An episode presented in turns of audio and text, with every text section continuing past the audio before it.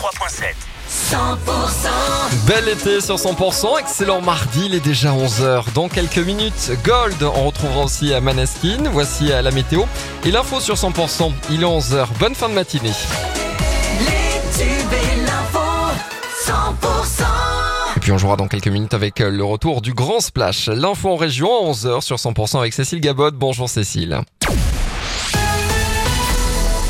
Bonjour Emmanuel, bonjour à tous. Une réouverture dans l'émotion hier matin au magasin Leclerc à Foix après le double assassinat et le suicide qui se sont déroulés le week-end dernier sur le parking de cet hypermarché.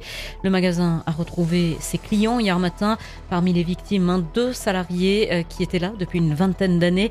Le responsable du rayon boucherie et la responsable du rayon boulangerie. C'est le mari de cette dernière qui les a abattus avant de se suicider.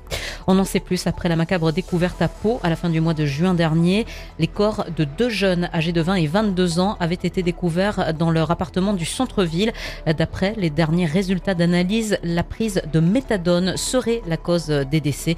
Le médecin légiste avait rapidement écarté l'intervention d'un tiers.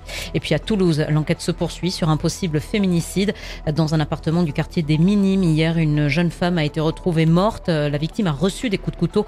Son compagnon gravement blessé était également dans l'appartement. Ce jeune homme de 28 ans a été transporté à l'hôpital Purpan.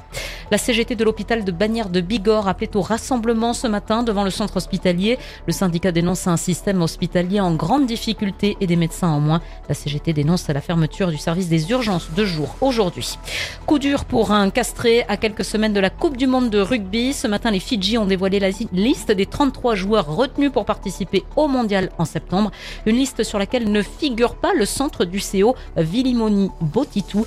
Le joueur castré avait démarré la préparation avec sa sélection en étant retenu dans un groupe élargi à 45 joueurs. Le reste de l'actualité, l'attraction Adrénaline dans laquelle un jeune de 17 ans a perdu la vie le week-end dernier au Cap d'Agde va être démonté. Le Luna Park où s'est déroulé le drame a ouvert ses portes hier. L'enquête continue.